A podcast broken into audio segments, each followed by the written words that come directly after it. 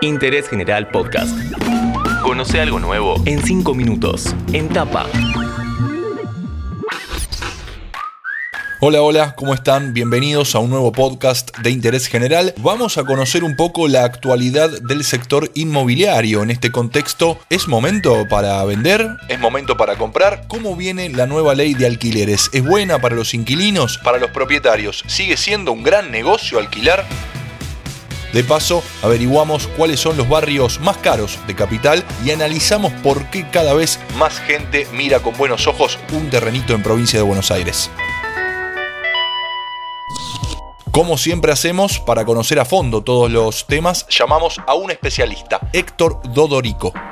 Soy Héctor Dodorico, titular de la empresa Héctor Dodorico Negocios Inmobiliarios.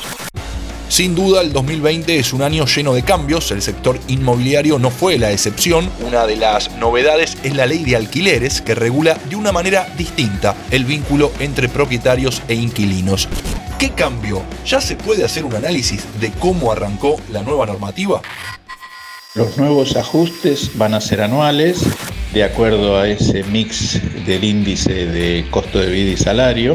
Todavía es muy prematuro hablar si va a haber propietarios que van a retirar sus inmuebles de alquiler. Creo que hay que esperar un poco más y ver cómo se va desarrollando el mercado, pero de alguna manera es evidente que la rentabilidad también de los alquileres para el propietario ha caído en valores constantes eh, con relación a otros años. De cualquier manera, los nuevos contratos se firman de esa manera, con actualizaciones anuales a tres años. Ya que estamos hablando de alquilar, ¿qué cálculo tiene que hacer una persona, por ejemplo, para entrar a un dos ambientes? Un dos ambientes promedio que ande entre 18 y 20 mil pesos mensuales, al no pagar honorarios, lo único que va a necesitar para ingresar el mes de adelanto y un mes de depósito, con lo cual no tiene otro gasto. Si en el caso de que tuviera un garante, tendrá que pagar el costo de los certificados de la garantía, que es certificado de dominio y el de inhibiciones. Ya hoy con la nueva ley no paga honorarios, con lo cual se reduce a ese costo exclusivamente. Este contexto tan particular de pandemia, de cuarentena, de ajuste, de recesión, en el que muchos rubros debieron reinventarse, ¿puede representar una buena oportunidad para la compraventa de inmuebles? Bueno, mi lema es la casa indicada para la persona indicada.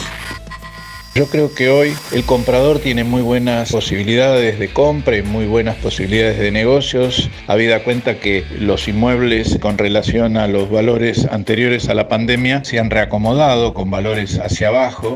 Calculamos que en relación a un inmueble que estaba tasado en el año 2019, en el primer semestre a hoy, hay una merma en los valores de aproximadamente un 20% en dólares.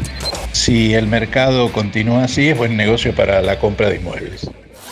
Ya que estamos hablando de comprar una propiedad, ¿cuáles son los barrios más caros en Capital Federal? Puerto Madero, Recoleta, Belgrano, Barrio Norte, Villurquiza, Caballito, más o menos dentro de esos parámetros.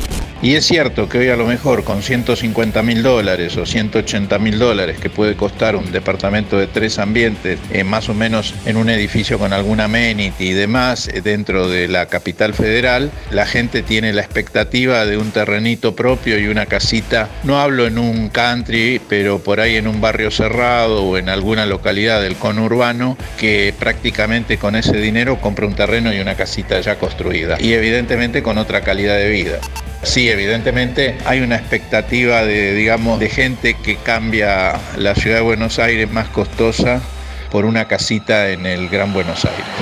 Aquí tiene, señor Barriga, aquí tiene. Alquileres. Va a necesitar para ingresar el mes de adelanto y un mes de depósito. Comprar un departamento, tres ambientes, por ejemplo. 150 mil dólares o 180 mil dólares. Más o menos en los barrios más caros de capital. ¿Es momento de invertir en una propiedad? Si el mercado continúa así, es buen negocio para la compra de inmuebles. Nos lo contó Héctor Dodorico, un referente del sector inmobiliario que pasó cinco minutos por interés general. Bueno, gracias por el llamado. Interés General Podcast. Encontrarnos en Spotify, en Instagram y en interésgeneral.com.ar.